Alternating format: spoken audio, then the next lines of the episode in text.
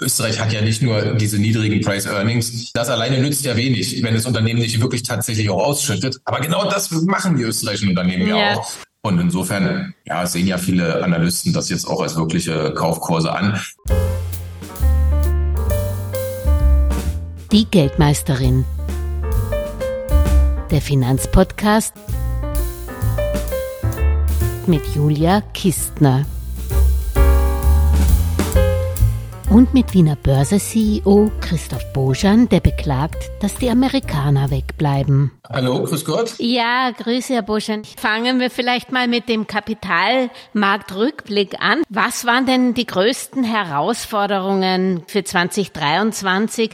Ist es heute mit AT und S oder haben Sie, was, was war so das, das die größten Herausforderungen und aber auch positive Überraschungen in diesem Jahr bis jetzt? Naja, die Antwort muss man ja wie immer zweiteilen, weil man muss als Börsenchef natürlich die Frage zunächst aufs Börseunternehmen beziehen, ja. ja. Und dann im zweiten Schritt vielleicht auf das, was die Leute ja viel mehr interessiert. Die sind ja in aller Regel nicht so sehr am Schicksal des Börseunternehmens selbst äh, interessiert, sondern viel mehr am Marktgeschehen. Mhm. Und lassen mich trotzdem zum ersten kommen der Wiener Börse geht es gut. Ich glaube, gegeben der Umstände, also einer allgemeinen äh, Stagflation, äh, ja, aller Orten bei allen Unternehmen stagnieren die Ertragsseiten, gleichzeitig inflationieren die Aufwandsseiten. Ja.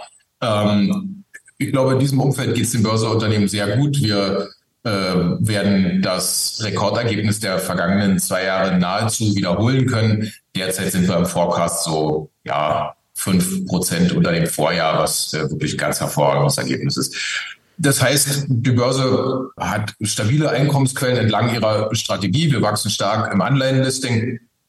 Äh, wir haben, wir wachsen im äh, Datengeschäft. Wir sind stabil im IT-Geschäft.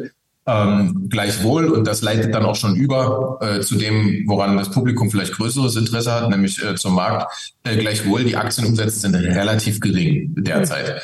Und ähm, auf was führen Sie das zurück? Ja, das ist erstmal ganz wichtig zu verstehen, das ist kein österreichisches Phänomen, das ist ein allgemein weltweites Phänomen, aber ganz besonders ein europäisches Problem. Ja, die Komposition des, der Investoren an der Wiener Börse wie an allen europäischen Börsen ist ja sehr international. Ähm, wenn man die institutionellen Investoren der Wiener Börse in den Blick nimmt, dann stellt man fest, 32 Prozent davon kommen zum Beispiel aus den Vereinigten Staaten. Mhm. Prozent kommen aus Großbritannien und dann kommt noch Westeuropa, insbesondere Deutschland, äh, hinzu. Ähm, also 90 Prozent des institutionellen Free Floats kommt von Ausländern. Und das ist an diesem Markt so und an allen anderen europäischen Märkten auch äh, ganz ähnlich.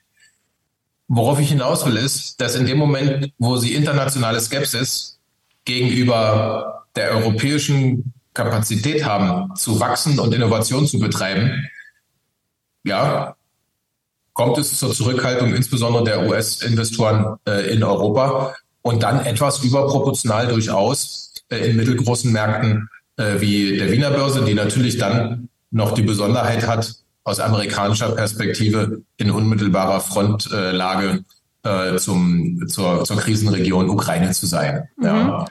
Darin sehen Sie den Abstand jetzt zu zum DAX. Ich weiß, man darf nicht mit DAX vergleichen, aber auch der Total Return, also der, der hat trotzdem sechs Prozent und der DAX hat achteinhalb Prozent. Man, man denkt immer, man sei so negativ, aber in Summe ist man trotzdem ja noch positiv. Aber trotzdem hat man Abstand zur deutschen Börse. Und das eigentlich schon seit langem, aber das wird jetzt verschärft, als Sie gesagt haben, durch die Ukraine und für die Amerikaner sind wir praktisch mitten im Geschehen, oder? Ja, absolut. Also aus Amerika äh, sind wir mitten im Geschehen. Und wissen Sie, so ganz von der Hand zu weisen ist das ja auch nicht. Mhm. Ähm, die österreichischen äh, Unternehmen äh, haben weit mehr übrigens als äh, die deutschen Pendants ähm, ein Exposure in der zentral- und osteuropäischen Region. Und ja, insofern entfaltet sich der Krieg tatsächlich vor der Türe, vor der Geschäftstüre sozusagen, äh, auch der Mehrheit der ATX-Unternehmen.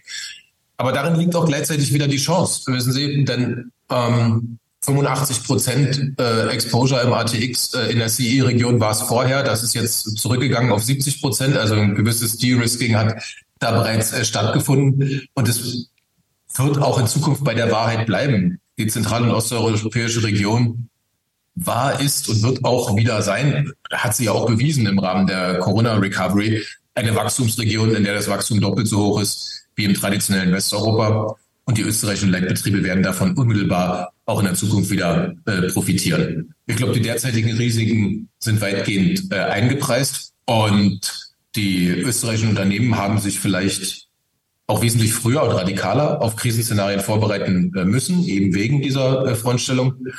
Insofern glaube ich, kann man insbesondere ja auf das derzeit sehr niedrige Bewertungsniveau hinweisen. Wir haben ja Price Earnings ähm, im Bereich von sechs, äh, sieben, ja, also äh, siebenmal kriegen Sie sozusagen äh, die äh, den, nehmen Sie den Gewinn und dann können Sie das ganze Unternehmen bezahlen. Ja. Das ist super, wenn man denkt, S&P ist bei 17 oder 19 ungefähr, ja. Ja, gut, guter Kommentar. Muss man allerdings äh, auf einen strukturellen äh, Unterschied hinweisen ja. zwischen den äh, Amerikanern und den ja. Europäern. Amerikaner kaufen ja gern ihre Aktien zurück. Äh, die haben es nicht so mit den Dividendenausschüttungen, hat steuerliche Gründe. Aber auch im traditionell, ja, dividendenstarken äh, Europa sticht Österreich mittlerweile sehr heraus. Österreich hat ja nicht nur diese niedrigen Price Earnings, sondern hat ja, wissen Sie, das alleine nützt ja wenig, wenn das Unternehmen nicht wirklich tatsächlich auch ausschüttet. Aber genau das machen die österreichischen Unternehmen ja, ja auch. Wir haben eine nachgewiesene Tradition auch tatsächlich hoher Dividendenausschüttungen. Und insofern ja, sehen ja viele Analysten das jetzt auch als wirkliche Kaufkurse an. Man muss die, das, das österreichische Price Earning vielleicht kontextualisieren mit demjenigen des äh, Stocks oder des DAX. Ich glaube, Stocks liegt so um die 11, 12, ne? DAX etwas höher mit 13 vielleicht. Ne? Ähm, also man sieht, der traditionell ohnehin immer moderat bewertete Wiener Markt ist deutlich, deutlich, deutlich niedrig bewertet äh, derzeit. Mhm. Und Gut, das ist meine persönliche Meinung. Ich bin kein Analyst. Da gibt es auch berufenere Munde und das ist natürlich auch eine Privatmeinung, die ich da hier äußere. Als Infrastrukturanbieter ist das ja nun nicht unsere Tagesaufgabe, hier die Bewertung durchzuführen. Aber natürlich äh, arbeite ich seit äh, 25 Jahren in dem Bereich und darf vielleicht sagen, dass ich mir da persönlich um die Zukunft der österreichischen Leitbetriebe wirklich keine Sorgen mache. Das sind traditionelle Unternehmen, breit aufgestellt, ordentlich diversifiziert, mit einer ordentlichen Risikovorsorgekultur auch. Ja. Also äh, ich glaube schon, dass das Kaufkurse sind. Mhm. Äh,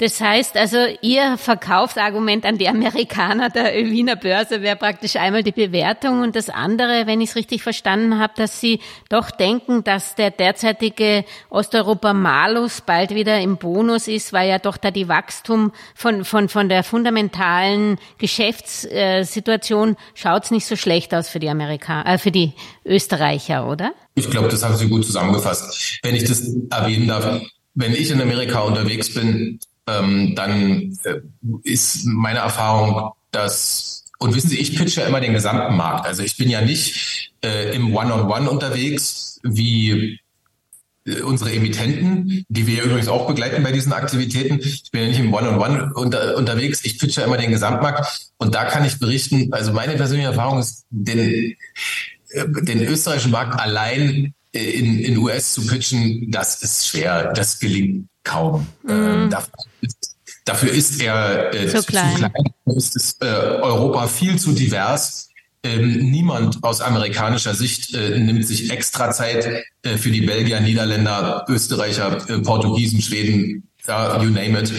Und deswegen pitche ich es immer als integralen Bestandteil eines allgemein gut diversifizierten europäischen Portfolios, insbesondere auch als Stellvertretungs-, als Proxy-Invest ähm, für Osteuropa, ja, wo man, wo ja vielleicht vieles dafür spricht, das Exposure nicht direkt in Osteuropa zu suchen, sondern eben über österreichische Unternehmen.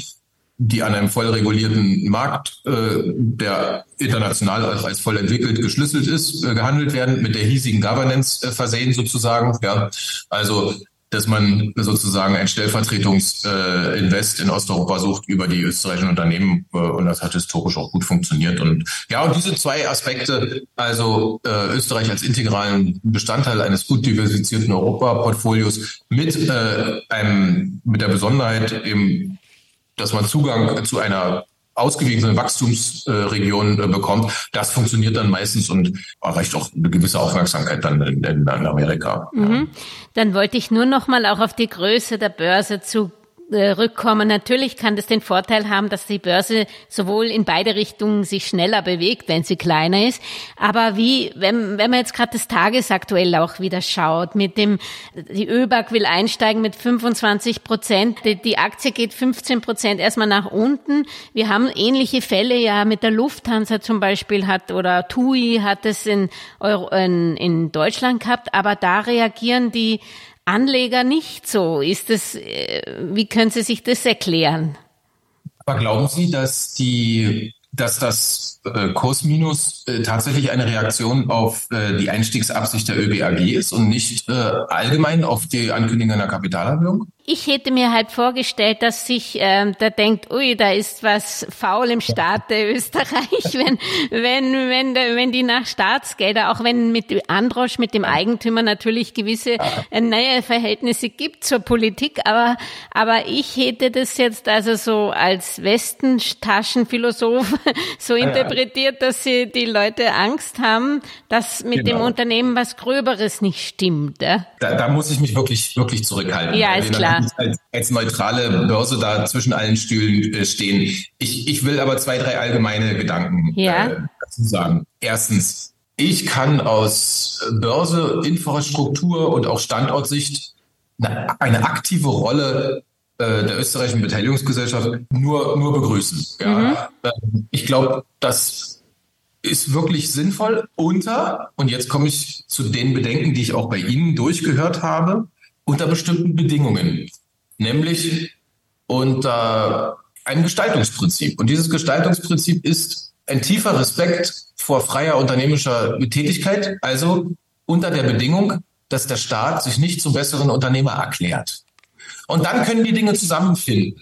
Dann können Sie, also immer dann, wenn Sie staatliche äh, Beteiligung äh, eingehen, dann ist das erstmal äh, weder per se gut noch per se schlecht, sondern es kommt auf die Ausgestaltung an. Das können Sie etatistisch, dirigistisch, interventionistisch äh, äh, machen oder Sie können das als stille Beteiligung ausgestalten und äh, dem freien Unternehmertum trotzdem äh, den freien Lauf lassen. Also worauf ich hinaus will, es kommt immer auf die konkrete Ausgestaltung ähm, an und da kann ich mich so weit hinauslehnen, dass äh, doch die ÖBAG auch ja, ihre Zurückhaltung und das auch insbesondere dann, wenn sie Minderheitsaktionär ist, äh, eigentlich bislang gut nachgewiesen hat, ja, und denn der unternehmerischen Freiheit ihrer Beteiligungsunternehmen äh, nicht im Wege stand. Also äh, mhm. ganz, ganz, ganz im Gegenteil. Ja.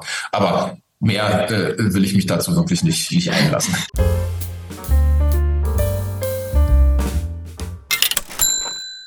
Erwarten Sie eigentlich generell noch Kapitalerhöhungen an der Wiener Börse in der nächsten, noch bis Jahresende oder? Naja, also Sie sind ja ebenso lange beschäftigt wie ich. Die Kapitalerhöhung ist die kleine Schwester des IPOs. Ja. Und zum IPO äußern wir uns grundsätzlich nicht. Okay. Ähm, da werden wir welche sehen, äh, ja. I don't know. Mhm.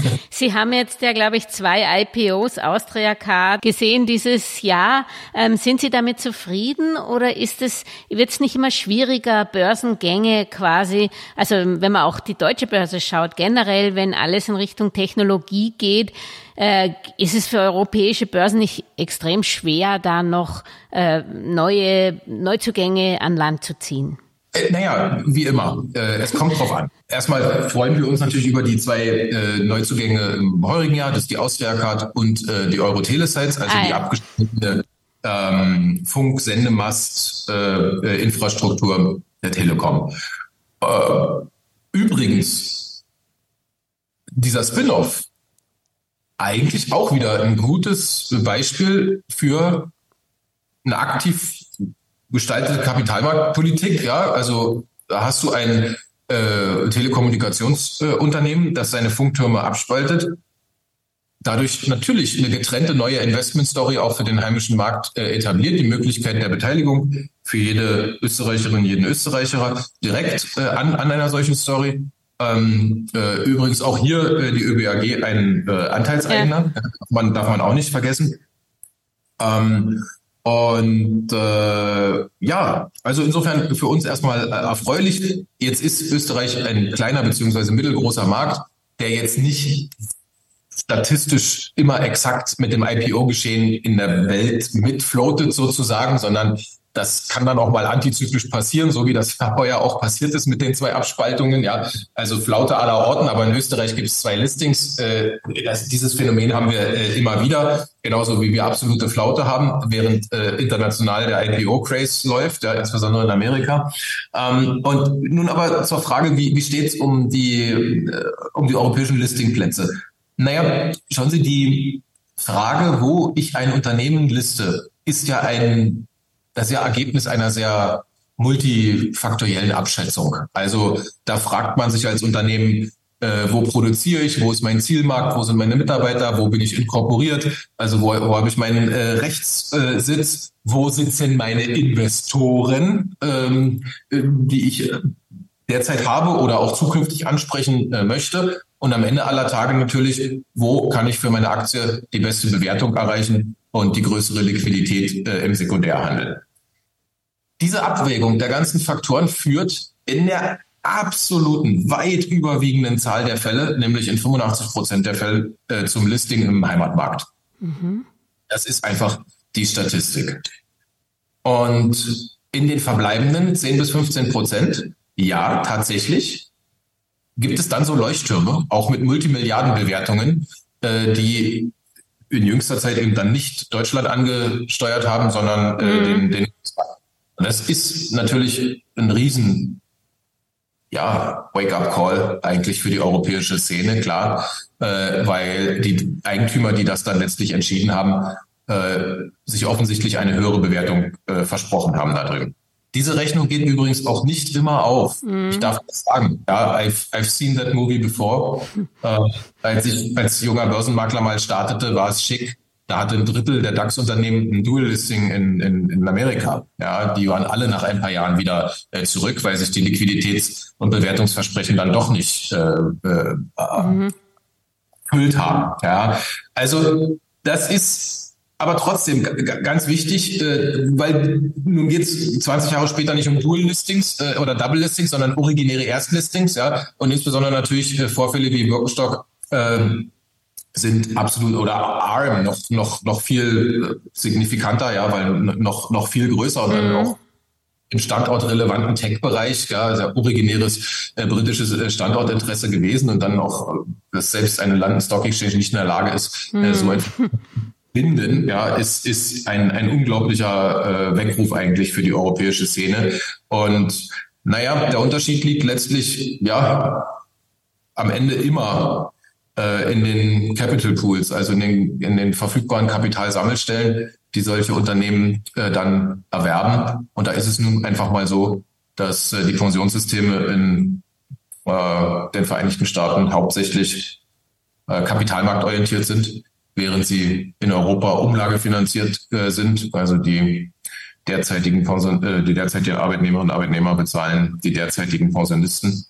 Und äh, dieses Phänomen der größeren Kapitalsammelstellen, das haben sie immer, mhm. wenn sie Gesellschaften haben, wo die Leute selbst für sich vorsorgen müssen. Und überall dort, wo die Altersversorgung, Altersvorsorge nicht für dich, sondern durch äh, oder nicht durch dich selbst, sondern für dich betrieben wird in so einem Umlagesystem, gibt es eben geringere Kapitalsammelstellen und dann kommt es zu diesen äh, Effekten.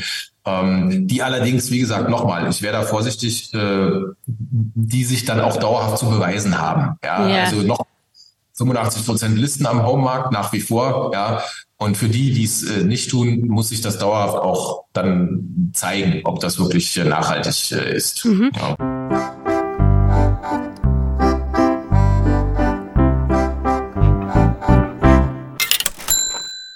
Jetzt habe ich mit Magnus Brunner gesprochen. Der hat zwar keine Aktienrente versprochen, die Sie sicher auch gerne hätten, aber er hat behauptet, wie schon viele vor ihm, dass noch in der Legislaturperiode die Kästbefreiung kommen würde für Langfristveranlagungen.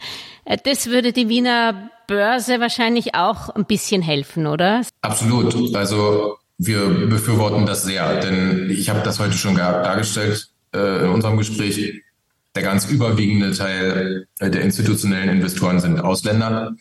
Das ist ein zweischneidiges Schwert. Es zeigt einerseits natürlich, das ist eine Anerkennung für Österreich. Das mhm. ist, äh, zeigt ja auch die Güte der hiesigen Unternehmen, ja. Und die, und dann die österreichischen Leitbetriebe sind natürlich auch so groß und haben solche Kapitalbedarfe, dass die nur international durch ein internationales Publikum auch gedeckt werden können. Und wir befürworten natürlich alle den Kapitalinflow, den Kapital Zufluss nach Österreich sehr. Zum Beispiel im Rahmen solcher Kapitalerhöhungen, wie sie heute nicht zuletzt angekündigt ja. wurden. But it comes with a price. Mhm, mh. Hat einen Preis. Und das ist der Dividend Outflow. Ja. Okay. Und das heißt also, wir sind dann konfrontiert mit diesem Effekt. Und ich bewerte den nicht. Ich stelle ihn nur dar. Ja. Mhm. Das muss dann politisch bewertet werden. Du hast natürlich den Vorteil von Kapitalinflow äh, international, aber originäre österreichische Wertschöpfung geht natürlich auch mit den Gewinnausschüttungen dann ins Ausland. Mhm. Ja.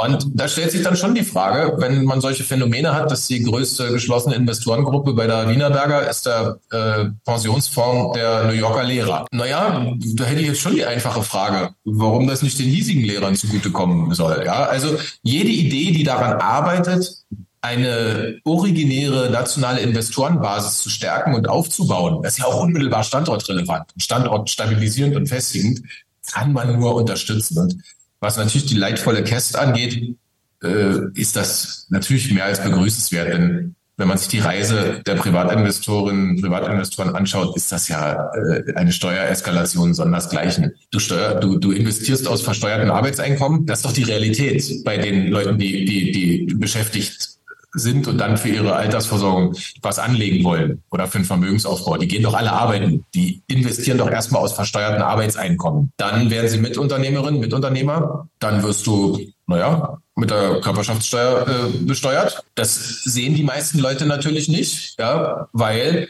ähm, aber, aber it's a fact. Du bist ja Mitunternehmer, du bist Anteilseigner als im Unternehmen und du bist natürlich dann auch äh, Subjekt der Körperschaftsbesteuerung.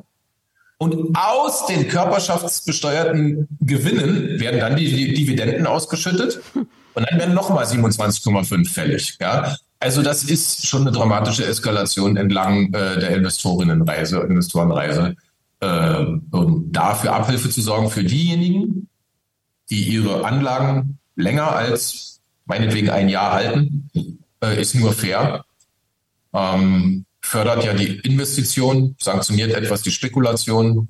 Wollen wir ja eher die langfristigen Hände, nicht die zittrigen, kurzfristigen. Und äh, ich hoffe sehr, dass äh, dieser Punkt, der ja nun auch lang im Regierungsprogramm enthalten ist, äh, endlich zur Umsetzung äh, gelangt. Ja. Mhm.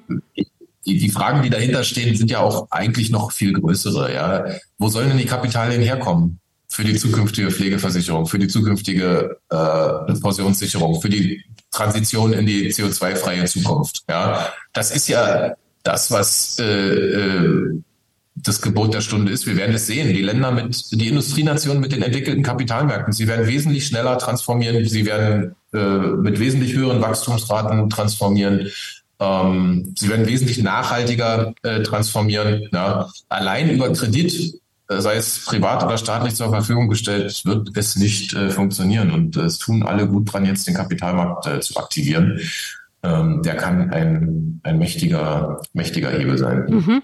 Sie versuchen ja auch alles, den österreichischen Kapitalmarkt zu aktivieren. Sie hatten das Global Market eingeführt. Jetzt versuchen Sie äh, auf der Anleihenseite doch ein Hub zu werden.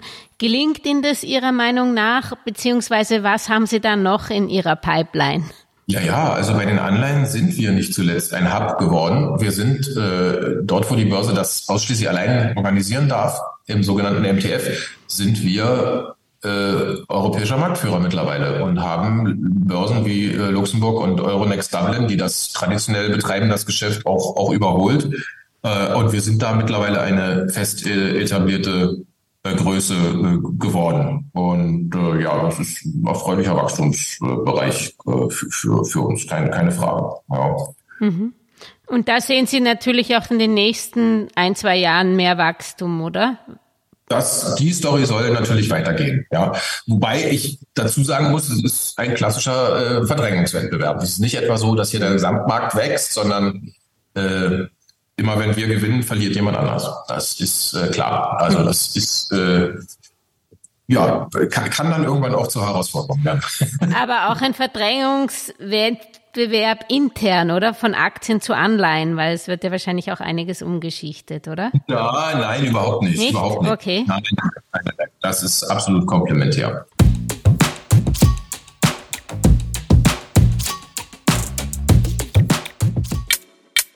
Dann wären wir gleich schon bei der letzten Frage und zwar bei dem Kapitalmarktausblick. Also Sie haben gesagt, die Story Anleihen wird weitergehen. Was glauben Sie denn sind so die, äh, die wichtigsten Dinge, wo Sie draufschauen jetzt 2024, was sich da auch tun wird und was sind da die so die Rahmenbedingungen für Sie, die sich verschärfen oder vielleicht auch verbessern? Naja gut, also das kann ich ja nur fürs Börseunternehmen selbst äh, beantworten. Wir haben ja äh, unsere Strategieplanung, wir haben unsere Maßnahmenkataloge. Das wird äh, weiter stringent umgesetzt. Das sieht ja Wachstum in allen Bereichen vor.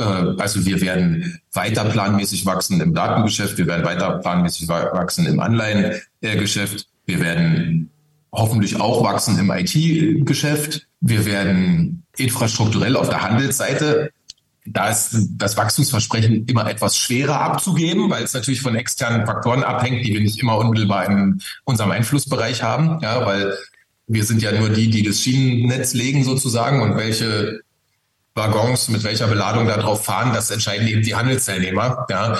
Aber trotzdem werden wir einfach da unsere infrastrukturelle Aufgabe weiter wahrnehmen. Wir werden uns weiter um, die, äh, um das Anbinden äh, aller relevanten Handelsteilnehmer bemühen. Wir werden übrigens äh, in der heurigen Woche der, den Handelsstart von Barclays sehen, auch ein großer prominenter Handelsteilnehmer, den wir jetzt ähm, äh, an, am Platz äh, direkt dran haben. Natürlich konnte Barclays vorher auch handeln, aber nur indirekt.